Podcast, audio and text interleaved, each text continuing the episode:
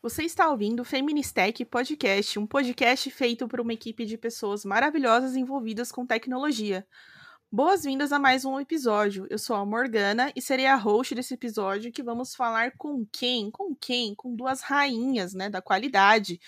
Inclusive, eu estava aqui pensando qual vai ser o nome deste episódio. Eu coloquei assim, uma conversa de qualidade. Que piadinha sem graça, mas tudo bem, a gente vai Então eu quero apresentar aqui para vocês, né, a famosa, maravilhosa Má, eu vou chamar de Má, né? Não tem como, eu não consigo mais chamar de outra forma. Inclusive, eu eu achei o máximo que ela colocou assim que ela é a dona da fantástica fábrica de qualidade. Olá, Má, tudo bem com você? Olá, eu tô bem demais. E você, minha linda? Tudo tranquilo? Tudo em paz, graças a Deus. Fala aí pra gente um pouquinho sobre você. Certo. Então, eu sou analista de qualidade, a gente chama é, de QA, né? Para ter uma sigla mais simples de falar do que esse nome gigantesco. Uh, eu trabalho há 10 anos nessa área, então já passei por muita coisa, por empresa de cascata, uma empresa ágil, empresa de consultoria, produto, muitas experiências aí para compartilhar com vocês. Acho que é isso. Muito bom, muito bom. E aqui temos também a nossa outra rainha, linda, maravilhosa aí, ó, que tá sempre com a gente na Feministec também, que é a Gi, que também eu não consigo mais chamar pelo nome, é Gi, e é isso que vocês vão aceitar, entendeu? E ela é analista de testes, mas contem um pouquinho pra gente de quem é você, o que você faz, do que você vive. É, bom, eu sou a Gisele, mas sim me chamem de Gi, porque se me chama de Gisele, eu lembro da minha mãe brava comigo. porque eu fiz alguma coisa errada. Então é Gi mesmo. É isso. é, eu sou analista de testes, estou é, há um ano na área, desde janeiro de 2021. E a gente também se chama de QA, porque é chato demais ficar falando analista de teste, apesar de serem atribuições diferentes. Mas também é QA, tudo o mesmo, mesmo nome. Tudo, tudo cheio de qualidade. Então, a primeira pergunta que eu já anunciei previamente que eu faria, eu quero saber se vocês têm bichinhos para falar pra gente quem são esses bichinhos, gatinhos, cachorrinhos, patinhos, né? Tem às vezes tem patinhos também. Conta aí pra gente, Gi.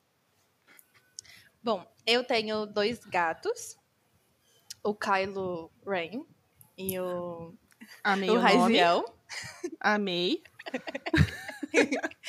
uh, são dois gatinhos e eu tenho dois cachorros também, o Tom e o Jerry.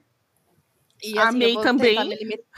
Eu vou tentar me limitar, porque assim, o meu celular é cheio de fotos de bichinhos e, gatinhos e cachorrinhos, e eu gosto de mostrar para todo mundo e postar de vez em quando no Instagram, porque assim, tem coisa mais Ai. fofa que gatinho, principalmente quando ele Não deita tem. na minha mesa, parece assim, humana, pare de trabalhar. Ele deita em cima do meu teclado. E eu falo, tá bom, eu sou toda sua, eu vou parar de trabalhar agora. Muito bom, amei, amei, amei os nomes, gente. Nossa senhora, vai lá, Má, por favor, conte dos seus bichinhos se você tiver.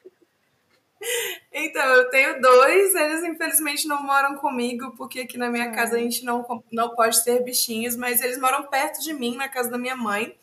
Eu uhum. tenho uma cachorra, a Cindy. A Cindy já tá com 10 anos, a Cindy Lauper. E ela Amei. é uma cachorra corredora, assim. O rolê dela é correr e comer pãozinho, né? Então, assim, lá na rua da minha mãe, passa o cara do pão, a hora que ele tá passando, ela arranha a porta pedindo para comprar pão para ela. Esse é o mod dessa cachorra. Muito e bom. eu tenho um gato. Oi? Muito bom, eu amei. E ela não é boba, né? Uhum. E eu tenho um gato também que chama Agatha que eu não. É, ele é meu primeiro gato da vida, então eu não sabia identificar muito bem se era macho ou fêmea, e só descobri quando foi, foi castrar o bicho. Que a, que a veterinária falou: olha, não é fêmea, não, é macho. Então, assim, é um, um nome é, unissex aí, tá tudo certo. E ele é um neném, assim, nunca vi. Quando chega perto, ele já se abre todo, pedindo carinho, é a coisa mais fofa, sou apaixonada. Ai, muito bom. Eu acho que quem ia gostar muito desses bichinhos seria a nossa grande CEO, né? A Feminiscat. Inclusive, você que está ouvindo, vai lá dar uma olhadinha nas fotos da nossa CEO, porque ela é incrível, maravilhosa. E sim, ela é CEO e CTO e CFO e CPO, sei lá quais são os O's todos que tem, porque ela manda na gente, né? Bom, eu sou a peixinha fora d'água aqui, né? Eu sou desenvolvedora, a grande causadora de problemas para as pessoas que são QAs, né? Que cuidam aí da qualidade do, de, do produto e tudo mais. Mas, é, assim, eu acho que com o tempo eu fui aprendendo e tentando entender qual que era a minha responsabilidade também dentro da parte de qualidade, né? Dentro da parte teste, ainda que isso não seja um papel meu. Aliás, eu, talvez eu vou falar besteira, então vocês podem me corrigir.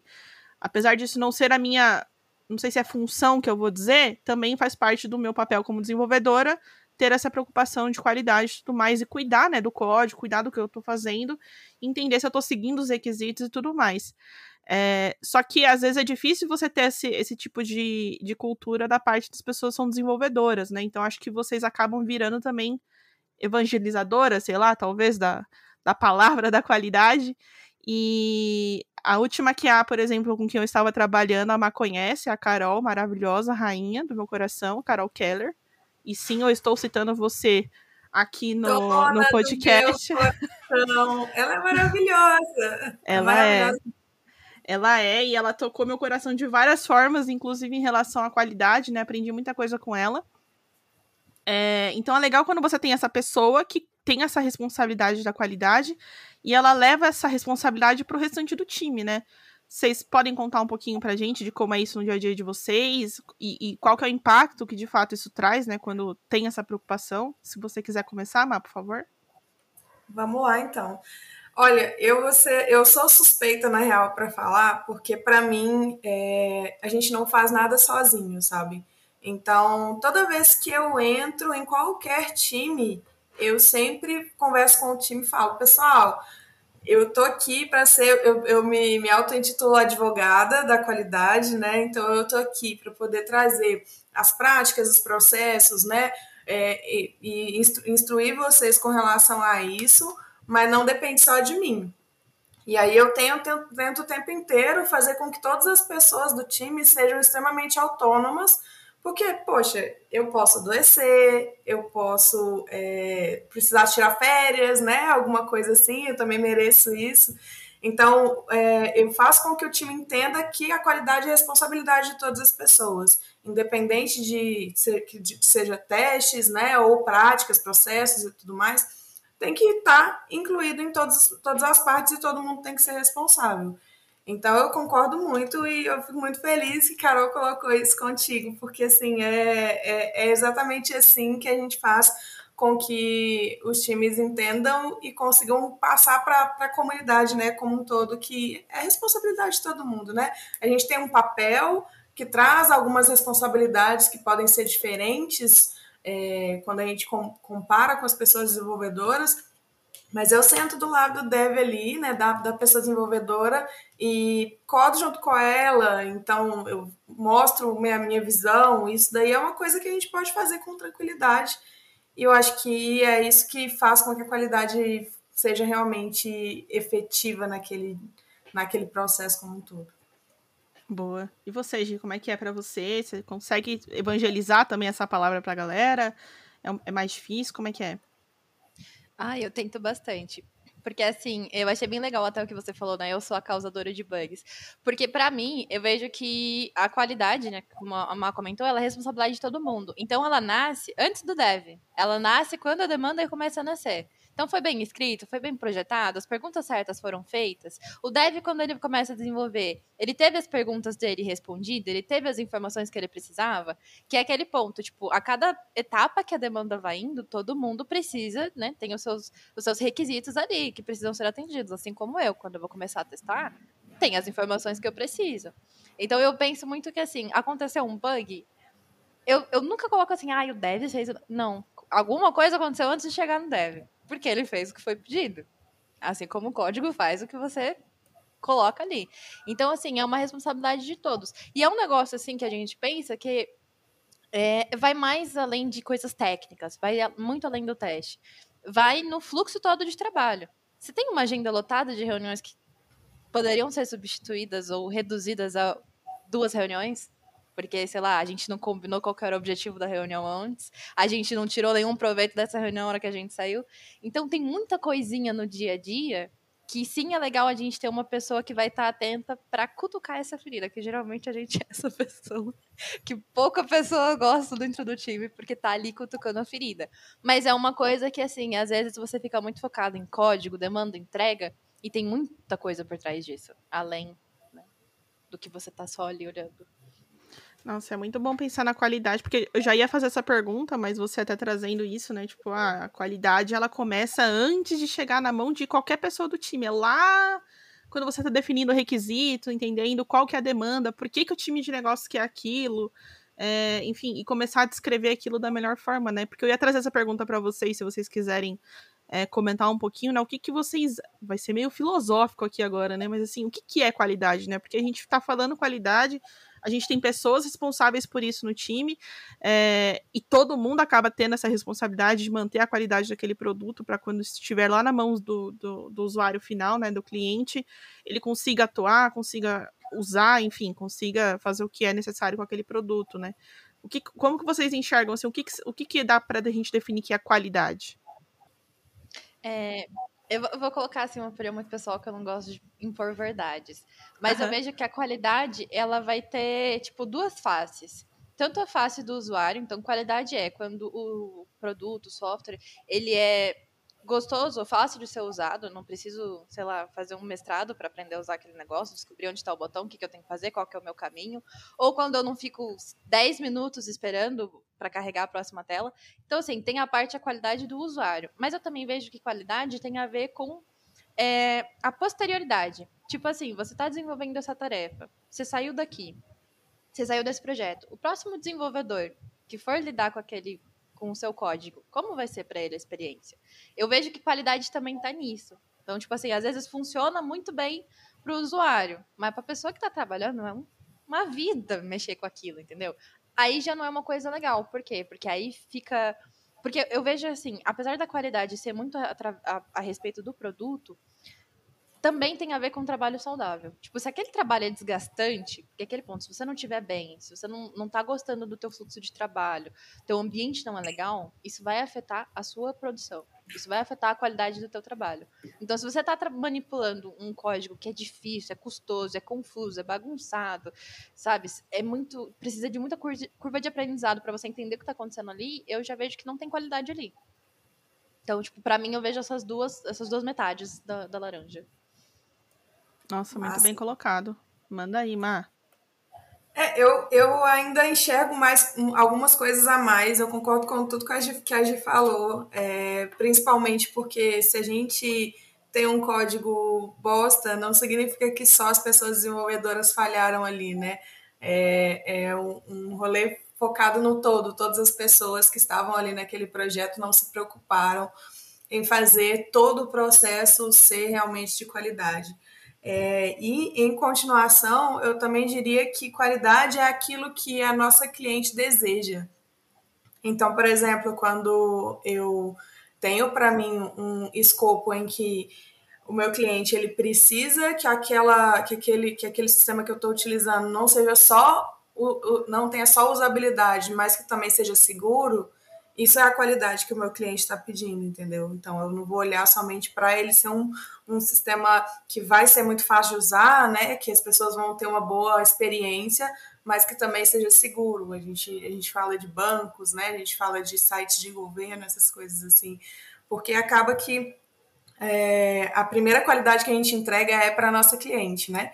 Depois a gente entrega para nossa usuária. Então são essas duas é, partes aí que eu entendo. E assim, quando a gente fala de clientes, a gente também fala de clientes internos, a gente fala das pessoas que estão ali, né, é, desenvolvendo aquele, aquele produto e da experiência que elas têm fazendo aquilo, né? Quando você pega um código legado ali que não dá para mexer nele, eu acho que é, é, triste, né? A gente vê a galera reclamando no Twitter que, tipo, não, não pega vaga de sistema legado de jeito nenhum, só que assim, todo sistema é legado, né? Querendo ou não, só depende de entender quanto, há quanto tempo ele é legado. Então, quando a gente conseguir, é, quando a gente consegue pegar um sistema que é legado, mas que ele pode ser alterado com tranquilidade, que a gente consegue refatorar, mudar, né? Trocar as coisas de lugar, é um rolê que significa que as pessoas que vieram antes, elas realmente pensaram na qualidade mesmo. Pô, bacana. E só uma dúvida, você citou duas coisas, né? Tipo, usuária e cliente. A gente consegue entender, será que a diferença entre uma coisa e outra ou é a mesma coisa? Eu fiquei com essa dúvida. Olha, eu acredito que a cliente também pode ser usuária, mas uhum. a usuária normalmente não é a cliente. Eu entendo cliente como uma pessoa que literalmente paga a gente para fazer aquilo, né? Ah, entendi. E a usuária é a pessoa que vai, vai fazer o uso mesmo da, daquela aplicação. Então a cliente pode usar, né? Com certeza, mas ela que vai estar tá fornecendo a bufunfa ali para poder. ah, entendi. construir. Entendi, muito bom, muito bom. Excelente pensamento. Não tinha pensado por esse lado, faz todo sentido. É, tá, e aí, assim, beleza, vocês estão falando, né, toda essa questão, o que, que é qualidade e tudo mais, e aí a gente fica tentando entender como que isso funciona no dia a dia, né? Então, por exemplo, temos uma. No... E, e, eu acredito, né? Pelo menos se para pessoa desenvolvedora já é diferente, por exemplo, uma demanda nova ou uma correção de alguma coisa é diferente, talvez para vocês também sejam. Então, por exemplo, chegou uma demanda nova, né? Como que é esse dia a dia de vocês? É, eu sei que também às vezes é difícil a gente ter, tipo, não é uma rotina, né? Porque tudo depende do que vai acontecer, eu acho também. Mas como que funciona, né? Ah, chegou uma demanda nova, vocês têm que participar de uma, de uma reunião de refinamento, por exemplo? Ou não? Vocês entram na, no fluxo do produto depois, quando a gente vai, sei lá, fazer o desenvolvimento para entender o que, que, tem que colocar num card, por exemplo, do, de qualquer que seja a ferramenta, né? Não vamos fazer é, coisa aqui enquanto não tiver patrocínio, né? Então, assim, a gente não. Brincadeira, gente. Mas é. é. enfim, você, se você trabalha com agilidade, por exemplo, você cria lá um cardzinho de uma tarefa. Em que momento que a pessoa de qualidade, né? Que a pessoa que cuida disso, ela entra no fluxo? Você pode contar um pouquinho, por favor? É, eu acredito que o ideal é desde o começo, sabe? Porque assim, quando a gente está ali fazendo aquele refinamento sobre como a gente vai desenvolver, o que que tem de documentação, o que que tem de coisas visuais, se for um site, um aplicativo, alguma coisa assim, né? É, a gente vai entender o que, que a gente precisa fazer para ter certeza que aquilo ali está pronto, né? A gente fala de critérios de aceite, a gente fala de como testar aquilo, se vai precisar de alguma massa de dados, se vai precisar de algum ambiente específico, sei lá, se for um aplicativo né, de celular, tá? Quais são os, os devices que a gente vai utilizar, os sistemas operacionais que a gente vai atender. Então, assim, a pessoa de qualidade, o quanto antes ela tiver, melhor, sabe? Mas eu já estive em ambientes onde eu estava só no final, assim, onde eu precisava esperar todo um desenvolvimento acontecer e eu não tinha contato nenhum com desenvolvedoras e eu reportava bugs que demoravam séculos para serem resolvidos porque tinha aquela questão de priorização, certo? Mas hoje eu sou muito feliz de trabalhar com metodologias ágeis, empresas que olham muito para isso e que colocam qualidade desde o início.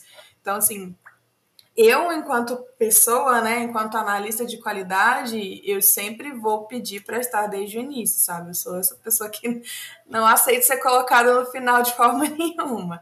Mas tem lugares que acaba acontecendo de a gente estar tá no final e infelizmente é isso, né? Às vezes a gente tem que aceitar e só chorar. Mas é ruim esse ponto, né? Porque daí você acaba virando, tipo, a pessoa que testa. E aí fica meio estranho, porque, tipo, não, você não é a pessoa que testa. Testar não é necessariamente o seu papel, né? São outras coisas envolvidas, né? Então fica até um pouco estranho, né? Quando a gente tem essa situação. Já vi também times que a, a pessoa que há de qualidade, enfim, fica só no finalzinho do processo e aí é um caos, né?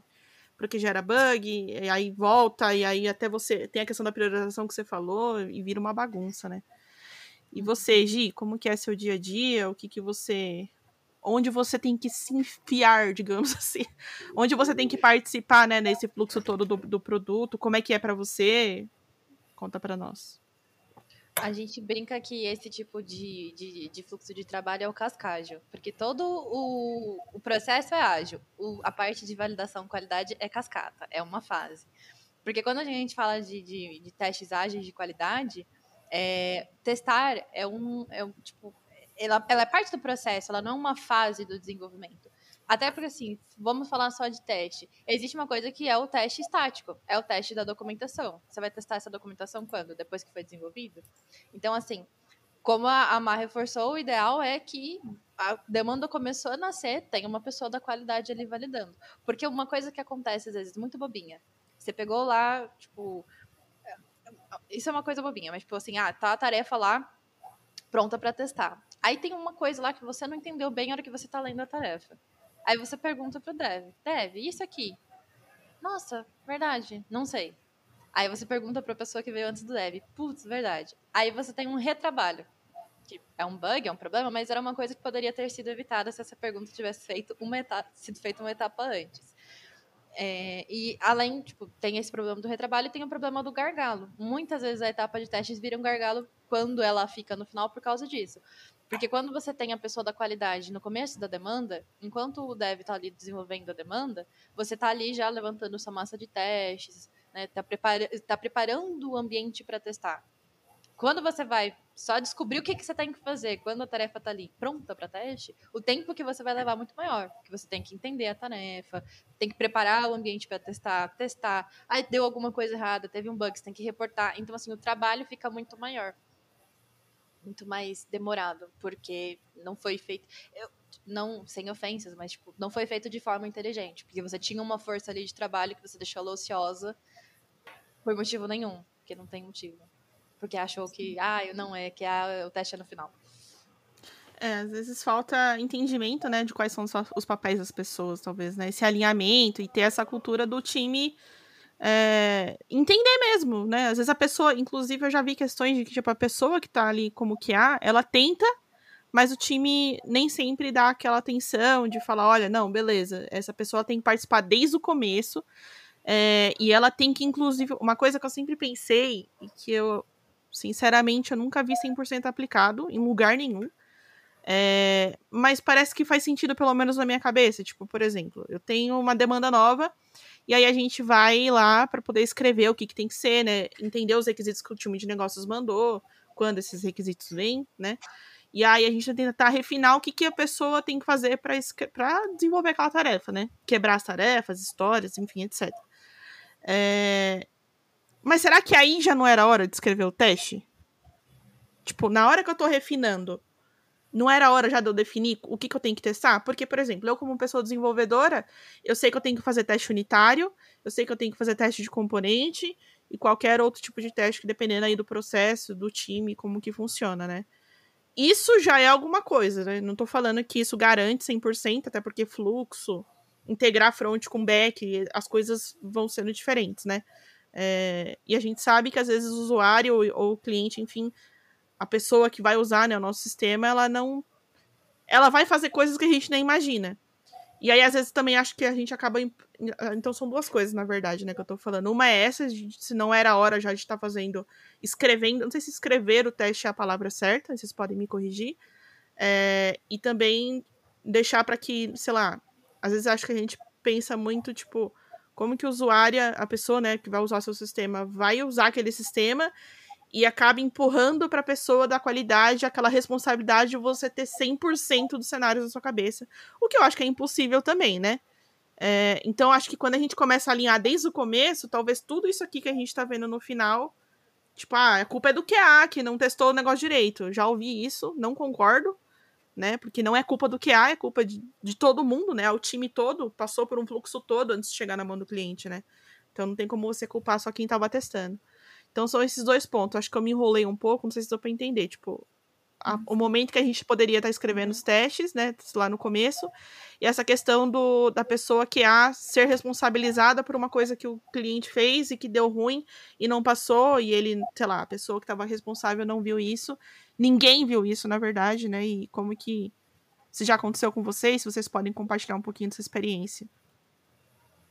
Eu não lembro quem foi a última. Imagina, vai.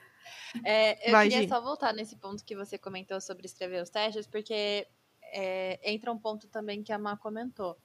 Quando você está trabalhando numa metodologia ágil, não dá tempo de você testar tudo. Então, você também precisa saber o que, que o seu cliente quer para saber os tipos de testes que você vai usar. Porque tem uma infinidade de testes. Tem certo segurança, estresse, carga. Você precisa saber qual teste você vai fazer, o que, que você vai priorizar. Vai ter automação? Quais cenários eles são críticos de serem automatizados? E um outro ponto que eu queria voltar também, que você tinha comentado, sobre a questão de não participar a pessoa da qualidade. Eu vejo que algumas pessoas, por falta de entendimento de qual é o papel da pessoa da qualidade, entende que em, em reuniões de decisão eu só preciso da pessoa que toma a decisão e da pessoa que programa. É, é, visto que, tipo, ah, o que há não programa, ele não participa do código, então ele não, não precisa participar da reunião de decisão.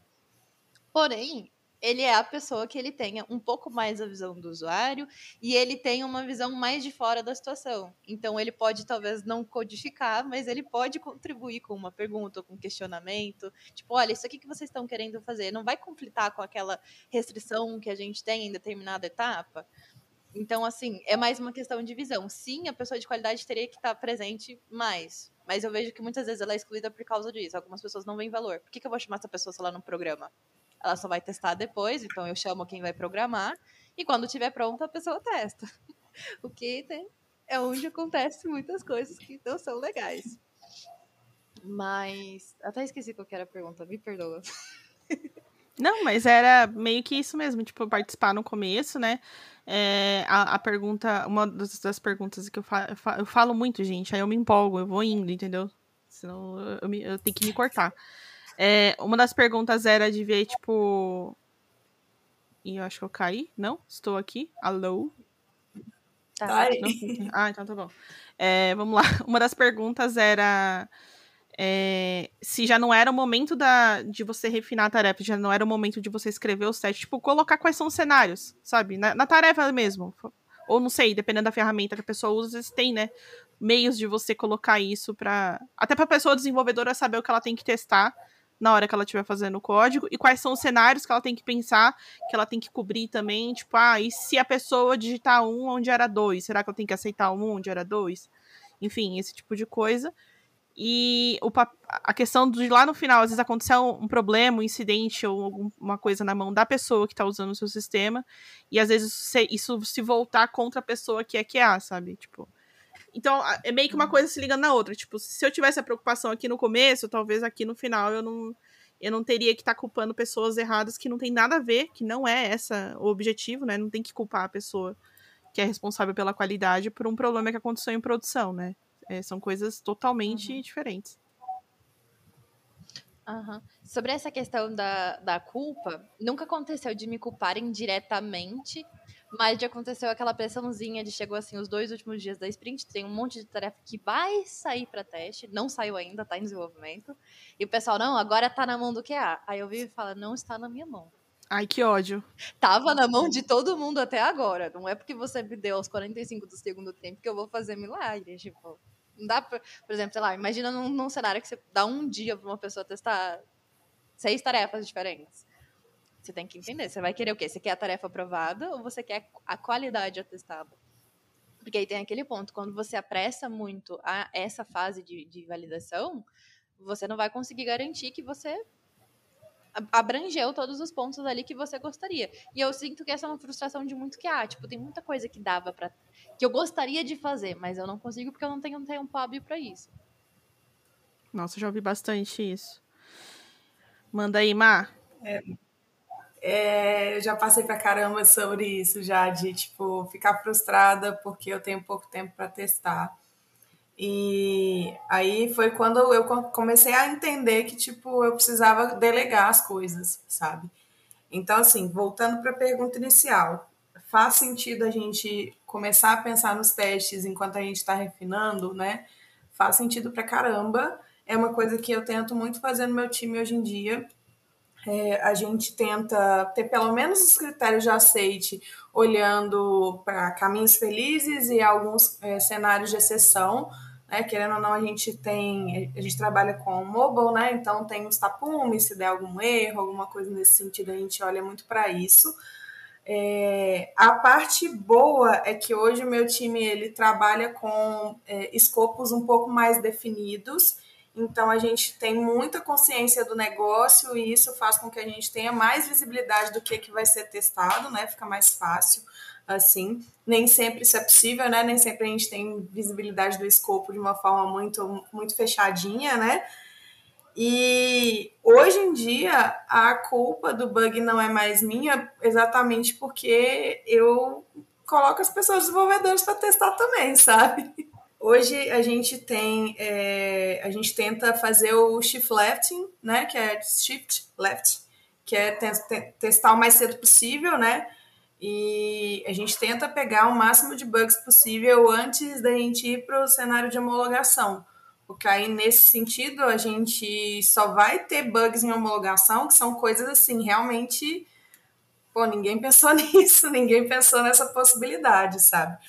Mas ainda assim eu sinto falta às vezes. É, acho que a, a visão do QA na cabeça da pessoa desenvolvedora de tipo, tá, será que aquilo que eu estou testando naquele momento, ela, essa coisa impacta em outras partes do sistema? Né? Será que eu estou olhando para limites, né? Sei lá, vocês têm um, um, um, range ali de 0 a 100, eu estou testando o menos 1 e o 101, porque essas coisas assim normalmente é, trazem para a gente muitos bugs e nem sempre as pessoas desenvolvedoras pensam nisso, né? Então é por isso que eu acho que é extremamente importante essa parceria entre QA e todas as pessoas do time para a gente estar tá todo mundo pensando junto nisso. Então eu concordo, sim, a gente deveria pensar em testes mais cedo, quanto antes possível. E quando a gente consegue compartilhar as responsabilidades com as outras pessoas do time, ninguém é culpado sozinho, né? Acaba que todo mundo tem a sua parcela e todo mundo é parceiro para poder, ao invés de reclamar e apontar dedos, começar a resolver logo para a gente poder já tirar isso dali da frente do usuário o quanto antes, né? Muito bom, excelente. E tá, eu tava pensando aqui também em questão de incidente, né? Às vezes a gente tem algumas tratativas de incidente vocês têm alguma participação nisso? Quando acontece. Incidente que eu digo, eu, eu digo incidente, né? Porque onde eu trabalho é esse nome que a gente usa. Mas, é, sei lá, algum problema em produção, né? De que forma que uma pessoa que é QA, ela, ela consegue ajudar a gente nesse tipo de problema, né? Tem atuação ou não? Não tem atuação? Acho que é, é, é você, né, Má? Isso, sou eu sim. É, sou eu sim, é ótimo, né? Mas sim, eu atuo junto com o meu time, na real, porque assim, a gente precisa analisar o que está acontecendo, né? Entender o que, que a usuária trouxe de problema, é, talvez buscar informação de, sei lá, se você teve um problema, qual que é o seu device, né? Qual que é a o meu Deus, esqueci o nome o sistema operacional, sistema operacional. né? Uhum a versão que você, tá, que você tem do aplicativo no seu telefone e tudo mais. E junto com as pessoas desenvolvedoras, a gente vai fazer aquele fluxo ali para entender onde é que está o erro. Então, eu participo muito da análise e, quando possível, a gente entrega a resolução já com teste automatizado, né? Porque aí, se aquele problema acontecer de novo, a gente vai saber antes, sabe? É assim que a gente trata incidente hoje. Boa. Acho, acho importante a participação de vocês, sabe? E às vezes a, é, a gente não vê tanto isso. E quem, quem melhor. Assim, eu acho que vocês são as melhores pessoas para dar as visões pra gente sobre o que, que o usuário pode estar fazendo, por que, que ele chegou naquele ponto, e até enxergar coisas que a gente não enxerga, né? A gente está tão preocupada com o código e em resolver aquele problema em produção e não sei o que, meu Deus, cai o mundo, cai o dono da empresa, cai todo mundo que fala, pelo amor de Deus, resolve isso aqui logo. E às vezes a gente, na pressa, não se preocupa de levar a pessoa da qualidade, né? Pra gente tratar isso juntos e, e resolver da melhor forma.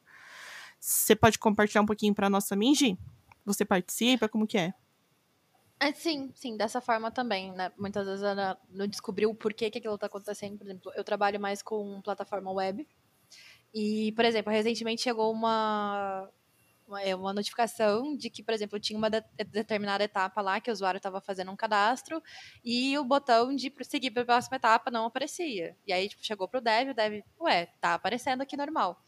E a verdade era que se ele invertesse a ordem de preenchimento dos campos, Nossa. se ele preenchesse o de baixo primeiro e depois o de cima, isso não, o botão realmente não aparecia, ele não ficava disponível. Então, assim, é, eu fui ajudando, tipo, vamos virar. Aí sim entra aquele, aquela, aquela fama do que ah, eu virei o negócio de cabeça para baixo. porque o dev tava indo, indo, indo, indo, indo, e falou, Gi, eu não tô achando.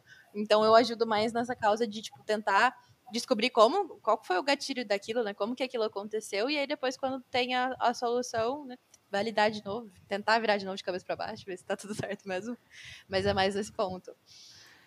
Caraca, gente, eu tô tentando imaginar a, a, o tempo. O, imagina o esforço que a gente teve de chegar nesse ponto, sabe? Porque, tipo assim, como é que você vai imaginar que o usuário preencheu o formulário de, ao contrário? E pode acontecer, ué, não, não precisa ter. Né? A gente tem uma ordem, mas nem sempre as pessoas seguem aquela ordem, né? Cada uma pessoa pensa de um jeito. É, ou pensa assim, de repente, você tá preenchendo um formulário, o primeiro campo é CPF, e a pessoa não sabe de cabeça o CPF, mas o campo de baixo é o telefone. Ela sabe o telefone de cor, ela preenche o que ela sabe de cor enquanto ela tá buscando o documento. Uhum. Depois que você vê isso, fala, nossa, faz sentido, realmente, eu faria isso. Mas ali na hora, até você chegar nisso. É, fora, fora a pressão, né, de você ter que resolver o problema e tudo mais, e aí às vezes a gente acaba deixando passar, né, a gente não é deixando passar, mas acho que a gente nem chega a pensar né, nesse ponto. O que que tá acontecendo, gente? Olha. Pois é. O incidente acaba sendo uma parada que é muito complexa, né? Porque pode tirar uhum. dinheiro da, da empresa, então a galera realmente coloca uma pressão para resolver o quanto antes, e aí, quando você está na pressão, nem sempre você consegue trazer a resposta muito rápido, né? É sim, sim. Situação complexa. É, e falando em pressão, eu vou até dar uma desabafada aqui também, porque é, às vezes, assim, acontece muito, né? Às vezes a gente tem que atender o mercado e às vezes um produto que é extremamente importante, uma feature, né, dentro daquele produto que é extremamente importante, você tem que colocar aquilo e tal. E é meio é, utópico, talvez eu vou dizer, que a gente consiga de fato aplicar uma um Scrum ou qualquer que seja o, né, o método ágil que a gente for usar de, de, forma um pouco mais completa e mais tranquila, porque a gente tem esse negócio, né, de tem que colocar isso em produção, a gente tem que passar a concorrência, a gente tem que colocar isso daqui para trazer dinheiro, né, para para a empresa, para o time, enfim, o que quer que seja. Ah, para atingir uma meta. Esse negócio de meta também é outra coisa doida. Mas às vezes a pressão vem tão forte que daí você tem que desenvolver correndo, é, testar correndo, o que, né, dá um desespero. É claro que a gente, como pessoa desenvolvedora, eu acredito também que as pessoas que são do, da área de qualidade também trazem os pontos e os riscos, né, que a gente enxerga. Fala, olha, a gente enxerga risco 1, 2 e 3, se a gente for para frente dessa forma, temos esse risco aqui que pode acontecer, né? A gente vai atender o tempo do mercado, mas e, e o cliente? Ele vai conseguir usar da forma correta? A gente não tá 100% seguro, né? É, e aí, às vezes, acaba acontecendo, vai pra frente e, assim, o retrabalho vem, né? Tipo, é, já passei por situações de que a gente teve que refatorar todinho o sistema, porque a, a pressa, né, e a pressão, essas coisas que a gente estava citando agora, às vezes acaba causando problemas, assim. Então, é, é claro que eu acho que é muito uma coisa mais complexa de conscientização e de você também tem essa questão do mercado e atender o mercado e não sei o quê. É, equilibrar isso também é muito difícil, né? Então, eu acho que assim como uma pessoa desenvolvedora tem esse papel de trazer os riscos, a pessoa de qualidade também tem que trazer esses riscos, né? Para para deixar todo mundo alinhado. Tá todo mundo comprado com esse risco aqui? Vamos todo mundo assumir? Se todo mundo assumir, a gente vai fazer o quê, né? A gente vai, mas eu confesso que às vezes eu como desenvolvedor, eu já vi pessoas também de qualidade que se pudessem, teriam barrado, né? Uma entrega, uma, uma questão e tudo mais, e talvez evitado alguns problemas, né? Então, é, mini desabafo, se vocês quiserem comentar alguma coisa, se passaram por alguma situação parecida, ou, ou como é que vocês fazem, né, para poder levar algum, pelo menos um pouco de conscientização e, e ser ouvida, né? Como profissional, de falar, olha, galera, isso aqui é um risco. E agora? Né? Não é melhor a gente testar mais? Não é melhor a gente estudar um pouco mais o nosso processo para ver se a gente consegue melhorar isso e a coisa vir um pouco mais detalhada para a gente fazer da melhor forma, né? Porque tudo que está por trás ali, às vezes foi feito nas não vou falar assim, eu vou falar que foi feito nas pressas, porque porque é isso, entendeu? Porque a gente teve que atender e não, não é um, uma experiência muito confortável, pelo menos para mim como desenvolvedora não é, né? Então, eu imagino que para quem é de qualidade é pior ainda, né? Quer falar um pouquinho, Gi, se tiver algum ponto? Ah, sim, esse ponto da pressão eu acho que ele não é legal para ninguém, é, porque ele afeta a qualidade do trabalho, a qualidade de trabalho do dev, a qualidade de trabalho do QA. Eu acho que Só que assim, sendo muito. Primeiro sobre a questão dos riscos. Uma coisa que me, me ensinaram, me indicaram a fazer. Quando você levanta um ponto e você sente que ele é crítico e as pessoas estão te ignorando, porque no final a decisão não é sua, né? Quem vai decidir o que uhum. vai e o que não vai é outra pessoa. Mas é, me ensinaram assim: manda um e-mail para todo mundo que tipo, toma as decisões, as pessoas acima dessas pessoas tomam decisões, e diga, no dia tal, tal, tal, foi sinalizada tal coisa. Você está de acordo em subir em produção com esse risco aqui? É, quem me ensinou a fazer isso disse que nunca recebeu uma resposta do tipo, não, eu autorizo. Mas ele tem um registro que ele mandou um e-mail. Então, assim. Aí a culpa é do QA. Não, não, não. O QA avisou, a, a decisão foi tomada. Mas é, fazendo um desabafo também, é, eu acho assim, uma parte muito complicada de todo o trabalho é porque, assim, se a gente for pensar, a gente trabalha num estilo de, de fábrica. Tipo, a gente tem as nossas etapas, tudo bonitinho, processo, nananã né? Cada etapa vai ter o seu, o seu insumo e depois o seu produto, que vai ser o insumo da etapa seguinte. Só que ao invés da gente trabalhar com máquinas, a gente trabalha com pessoas. E eu acho assim, para mim, ai, qual que é o maior problema? Pessoas. Pessoas.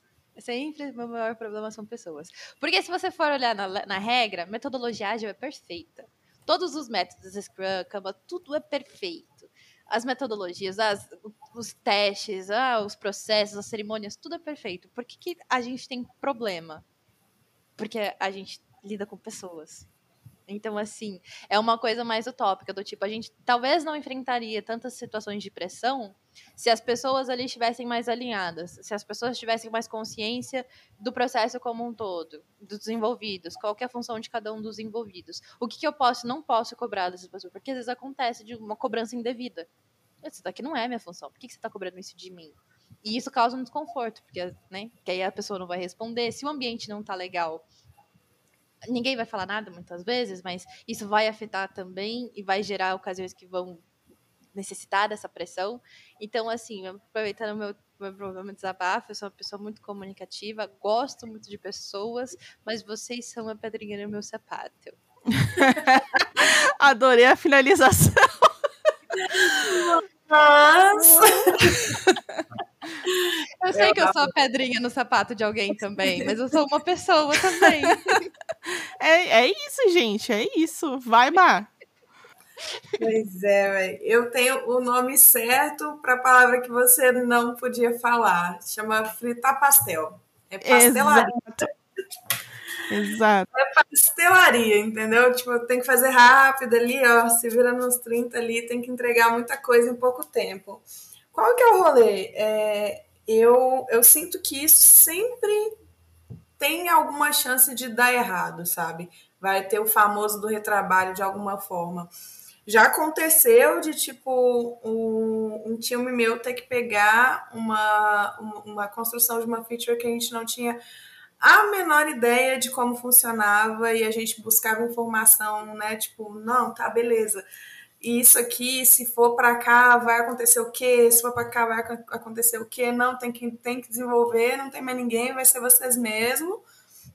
E aí, no final, a gente não desenvolveu exatamente do jeito que deveria ser, porque a gente não tinha informação, né? A gente não tinha documentação direito, as coisas não estavam muito bem explicadas. E aí, quando a gente precisou passar para frente, a galera que, que era realmente as pessoas que deveriam estar tá desenvolvendo aquilo falaram: até hoje a gente não entende por que, que vocês desenvolveram isso, sabe? Porque, assim, Caraca! Não fazia sentido. E a gente, é, a gente também acha, mas é isso aí, né? pastel caiu na nossa, na nossa fritadeira, a gente fritou e é isso aí, tá tudo certo. A gente agora lida com as consequências. Então, assim, é, eu sinto que esse negócio de prazo, né, de, de demandas urgentes, porque eu, eu percebo que na tecnologia tudo é urgente. Tudo é para ontem, tudo a gente precisa fazer o quanto antes, porque se a gente não fizer o quanto antes, a gente vai perder dinheiro, né? E aí, nessa brincadeira, a gente faz antes, mas a gente perde dinheiro do mesmo jeito, porque a gente tem que fazer de novo, né? Pois é. ai, ai, mas assim, eu, eu tento lidar com essa pressão da, na, na maior tranquilidade. Eu falo, eu, eu mando e-mail, eu converso com as pessoas que que mandam, né, e falam, olha, tem isso, e isso acontecendo. Você quer mesmo? Você tem certeza? Né? Aquelas, aceito, quero continuar, li os termos, quero continuar. Se for assim, a gente vai. Se não for, eu sinto muito, mas em algum momento vai dar merda, sabe? Então a gente tenta, tenta avisar. Se as pessoas não ouvem, a gente lida com as consequências no futuro próximo. É, como é que eu viro, né, que há? Eu viro que há? Ou eu não viro que há? Eu, eu como pessoa desenvolvedora, se eu tiver interesse em para que há, é, para que há não, né, para qualidade. Eu não sei se eu tô falando certo, gente. Vocês têm que me corrigir, porque, né, não sei nada. Então, como que uma pessoa chega nessa parte dela trabalhar com qualidade, né? É uma pessoa que ela pode vir de outras áreas, é uma pessoa que ela teve que se preparar de alguma forma, porque não, não existe curso, curso eu não sei, né? Mas assim, no, por exemplo, faculdade, que é uma pergunta que a gente ouve bastante. Ah, dá para fazer faculdade para virar desenvolvedora? A gente não dá para fazer e dá para não fazer também, né? Depende muito. Mas e como que eu entro para área de qualidade? O que, que acontece? O que, que eu tenho que estudar? Dá para fazer a faculdade Júlio de Lima, né? Mas não tô zoando, não. Ele tem um curso muito foda para qualidade que aborda do, de A a Z sobre tudo que a gente precisa pensar em qualidade, mas não é faculdade, né? É uhum. um curso. É... Mas assim, eu eu virei QA depois que eu depois de ser desenvolvedora, né? Eu entrei na área primeiro como Deva, Java, e aí eu comecei a dar pitaco demais, a criticar demais. Aí o meu gerente falou: "Eu acho que você seria uma boa QA". Olha Porque você tem um olhar crítico. E não era olhar crítico, eu reclamava mesmo, eu reclamava de tudo, assim. E aí, é, eu acredito que o rolê de ser QA dá para ser qualquer pessoa que quiser ser QA, ela, ela consegue ser. Inclusive, alguém que não está dentro da tecnologia, sabe? É, o que ela vai precisar vai ser estudar muito sobre princípios de teste, sobre processos de qualidade, estratégia de qualidade, essas coisas. A gente até tem muita documentação na internet. Eu sinto que a maioria da documentação ela está muito focada em automação, porque essa é a palavrinha de ordem quando a gente fala de qualquer vaga de QA. E aí, assim, eu já vou fazer o meu desabafo nem sempre você, sendo QA, você vai automatizar, porque nem sempre existe esse espaço para fazer isso, sabe? Às vezes o cliente não quer, ele não acha que faz sentido. Às vezes o cliente quer, mas não tem ambiente, não tem dinheiro, não tem o que fazer. Então, assim, automação ela é pedida em todas as vagas, mas nem sempre quer dizer que você vai fazer, tá? Mas é para uhum. estudar de todo jeito. Então, assim, eu sinto que é, são, são esses pilarezinhos, assim. Você quer entrar para a área de tecnologia, de tecnologia, para a área de qualidade, você primeiro vai ter que entender como é que funcionam os testes, todos os tipos de testes possíveis. Vamos falar de testes exploratórios manuais, testes automatizados, unitário, integração, enfim. Tem 50 milhões de testes, né?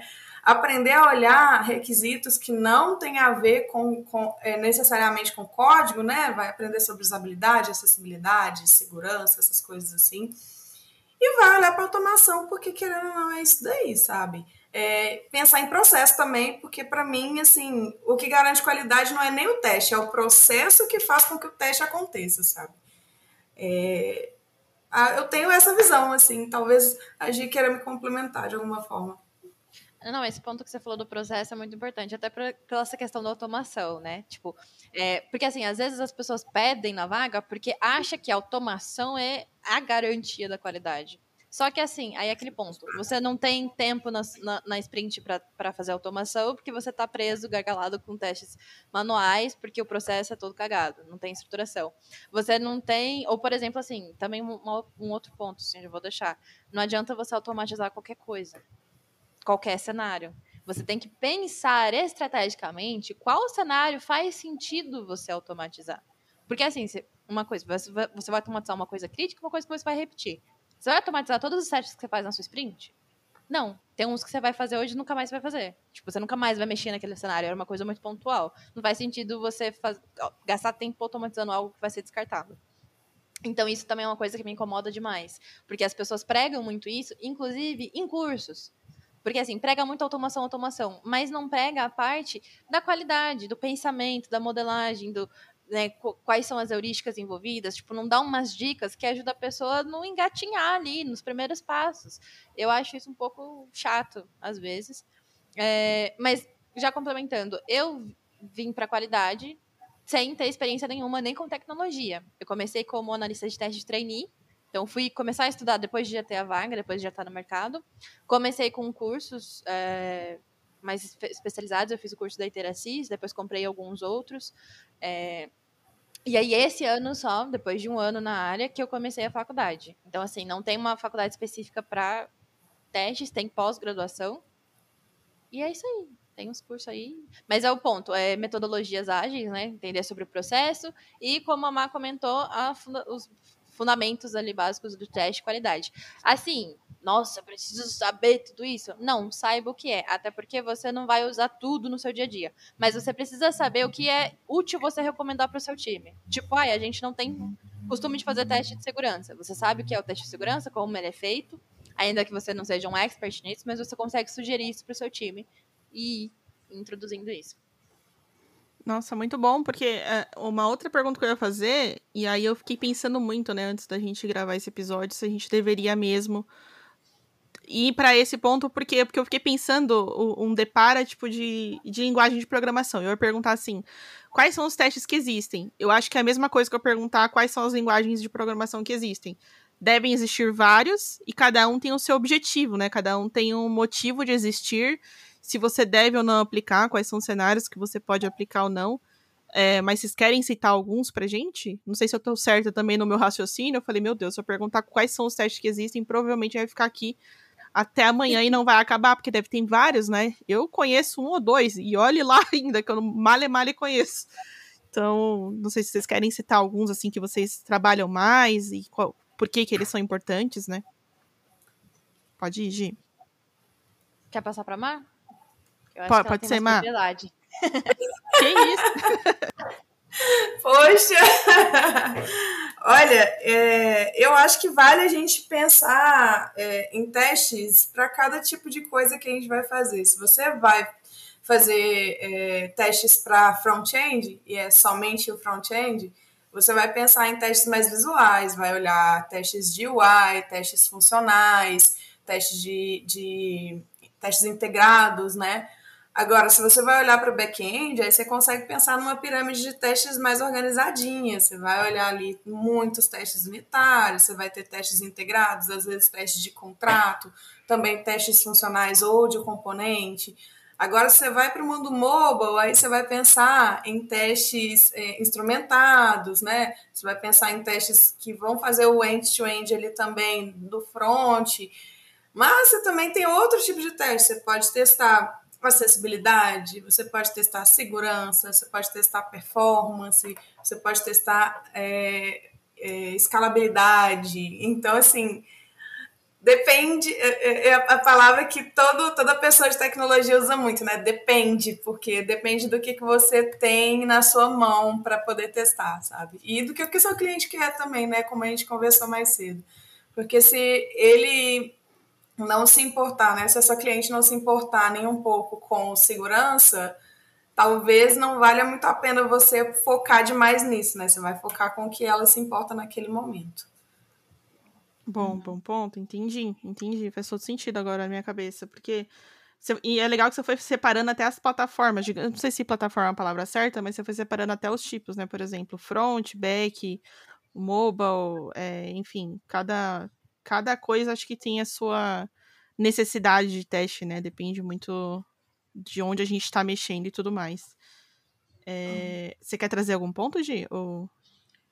Não, eu passei por uma primeira porque eu me confundo muito com os termos, assim. Eu sei fazer, mas eu sei explicar já é um outro ponto. Mas é mais, mais isso mesmo, tipo, tem as plataformas, tem teste de API, teste mobile, tem aquela questão que, a, que ela comentou, tem o cenário. Então, por exemplo, você está lidando com e-commerce, você tem que pensar, por exemplo, naquela parte, tipo, ah, vai ter a Black Friday. Então, tem que ter um teste de carga, teste de estresse, teste de performance. É bem aquilo que você comentou. É, os testes, eles são tipo as linguagens de programação. Cada um vai ser útil para uma, uma determinada abordagem. E aí, aquele ponto, você precisa saber todas as linguagens de programação? Não. Você sabe o que elas fazem e quando elas vão ser úteis no seu caso. Os testes são a mesma coisa. Você dá uma olhada o que eles fazem, para que eles servem, e aí, no momento que ele for útil para você, você sugere ele. Que aí é aquele ponto que a Emma comentou também. Às vezes ele vai ser útil, mas não atende aos interesses do cliente. Então, em nível técnico, ele seria de grande ajuda, mas não é de interesse. Então, ele fica né, uma outra oportunidade. Entendi. Muito bom. A associação com linguagem de programação serve aí, então. E a resposta, de fato, né, depende. Eu gostei que a Emma falou, porque eu acho que não tem melhor resposta para qualquer pergunta que a gente faz da tecnologia. que a resposta não seja depende, porque tudo depende, gente. Não tem como, né? Acho que tudo depende do cenário, do que você quer fazer, do que você vai fazer, por que, que você vai fazer. Que acho que isso também é uma outra, outra coisa importante, mas é só um ponto de comentário, assim, que às vezes é interessante a gente é, que eu tava refletindo, né? Tipo, a gente saber por que, que a gente tá fazendo as coisas, né? É, até para poder fazer da melhor forma, né, possível, e você ver valor naquilo que você tá fazendo e tudo mais, mas. É, e aí, uma outra coisa que é muito importante, pelo menos, assim, particularmente para mim, eu sei que para muita gente que acompanha a gente também, a galera da Feministech, são as comunidades, né? Tem algumas comunidades de, de que tratam desse assunto especificamente, né, da qualidade que eu conheço. Uma delas é aqui a Ladies, a outra é a Test Girls, e eu recentemente também conheci a que eu não sei se eu vou falar do jeito certo, a Lomari, se você estiver me ouvindo, me desculpa se eu falar errado, mas eu conheci a comunidade por causa da Mari, é, que é Acheados, é tipo Cacheados. Que Acheados. É. Isso. Boa, aí eu falei certo. e aí eu acabei conhecendo essa outra comunidade que eu também não conhecia, e eu achei legal, né, ter comunidades que às vezes a gente vê muita comunidade sobre linguagem, sobre arquitetura, sobre uma coisa muito específica, e dificilmente tem essa preocupação de. E aí eu tô falando do ponto de vista que eu vi até hoje, né? Eu posso estar completamente errada, pode ser coisa de bolha e um carro está passando, desculpa pelo barulhão, mas é, pode ser uma questão de bolha também, de eu não ter ido atrás. Não sei se tem muitas outras comunidades de, de qualidade que vocês podem compartilhar com a gente, que vocês conhecem, que vocês fazem parte. A Gia é a rainha da comunidade. A Gia é a rainha da comunidade. Ah, é, eu me enfim tudo que é lugar. É, além dessas que você citou, tem a Girls Testing, que eu faço parte, que é, além de ser focada em qualidade, ela é focada para mulheres. É, a gente faz lives de vez em quando, tenta fazer alguns projetinhos, é, tem rede social. E o foco é mais, é, é mais esse, tipo, dar uma ajuda. É, é, é mais uma coisa assim, bem pessoas, né? Uhum. Acontece muito, ah, vou fazer uma entrevista amanhã. Quer ir no Discord comigo? Eu te ajudo a treinar para entrevista? Então, Ai, eu acho muito massa isso. É, tem, tem a Manuzinha, que é, falou. É, a Manu, para mim, ela é praticamente a minha mentora, então, assim, ela é uma pessoa muito solista e muito ativa dentro da comunidade. Dentro das comunidades no geral, apesar de ela ser uma pessoa tímida, ela não gosta de aparecer publicamente, mas ela ajuda muitas pessoas, trocando ideias, é, dando esse suporte, fazendo essa mentoria. Eu fiz uma prova técnica uma vez para uma entrevista e ela revisou a prova inteirinha. Ajuda o pessoal com, com, com currículo, com. É... Nossa, ela é sensacional. E eu acho que é um ponto muito importante, pra, pelo menos para mim, foi muito importante para minha evolução, ter outras pessoas que me dessem suporte e que me ajudassem a crescer e que às vezes até me ajudassem a entender que algumas coisas que eu estava passando eram normais. Porque a gente às vezes entra num, num, num loop de frustração, medo, angústia, de achar que, nossa, faz um mês que eu estou trabalhando, eu devia saber fazer quatro, cinco tipos de testes diferentes, e aí você acha que você está muito devagar. Então tem um pessoal para reclamar e contar, desabafar e falar, não, beleza, tá, tá, tá normal, é assim para todo mundo. Ai, São gente, essas. Eu... Além das que você citou, só conheço mais essa. Ah, boa. Sim, você conhece eu... mais alguma, Má? Eu, eu traria a Agile Testers também, que é a ah, galera, ah, assim, é, é uma comunidade bem massa, tem várias pessoas espalhadas pelo Brasil e eles fazem vários artigos, fazem é, conferência também, é bem massa. E de conferência também aqui em BH tem o Minas Testing, né? Minas Testing Conference, que também é uma galera que, tipo, vários, vários, vários cantos do Brasil também fazem essas comunidades aí e compartilham conhecimento sobre qualidade com todo mundo. É, comunidade para mim é tudo, porque foi inclusive o que me fez voltar para a tecnologia, né? Mas não foi exatamente uma comunidade de qualidade que me fez voltar, foi uma comunidade de desenvolvimento, que foi a Rails Girls, né? É, mas, assim, de todo jeito, trouxe bastante conhecimento e me, me ajudou a voltar para essa área doida que a gente está nela aí. Nossa, é, eu, concordo. E Rails Girls, elas são maravilhosas, gente. Meu Deus do céu. É, e, assim, sei lá, eu, eu, eu gosto muito de comunidade. Sou muito suspeita para falar. Eu amo de paixão e evangelizo mesmo, falo para todo mundo mesmo. Aonde eu vou trabalhar, onde eu vou, onde eu chego, a primeira coisa que eu falo é o seguinte: eu participo de comunidade, eu não quero ser interrompido, né? Tipo, brincadeiras à parte, assim, eu, eu, eu gosto muito de falar sobre isso e, e por isso que eu peço e eu quero mais, eu quero conhecer mais.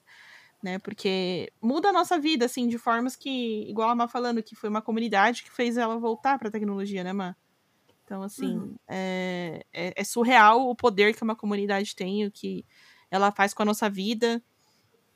E essa interação toda, essa ajuda que a Gi comentou também que ela recebe na comunidade, que às vezes a gente vê, né, tipo, ah, a comunidade é só a parte técnica. Não, gente, comunidade não é só a parte técnica, a comunidade é muito mais pessoa do que parte técnica. Acho que aprender a, a tecnologia é a última coisa que a gente faz na comunidade. A gente aprende outras coisas antes, durante e depois, assim. Então, é, é muito bom falar sobre isso também.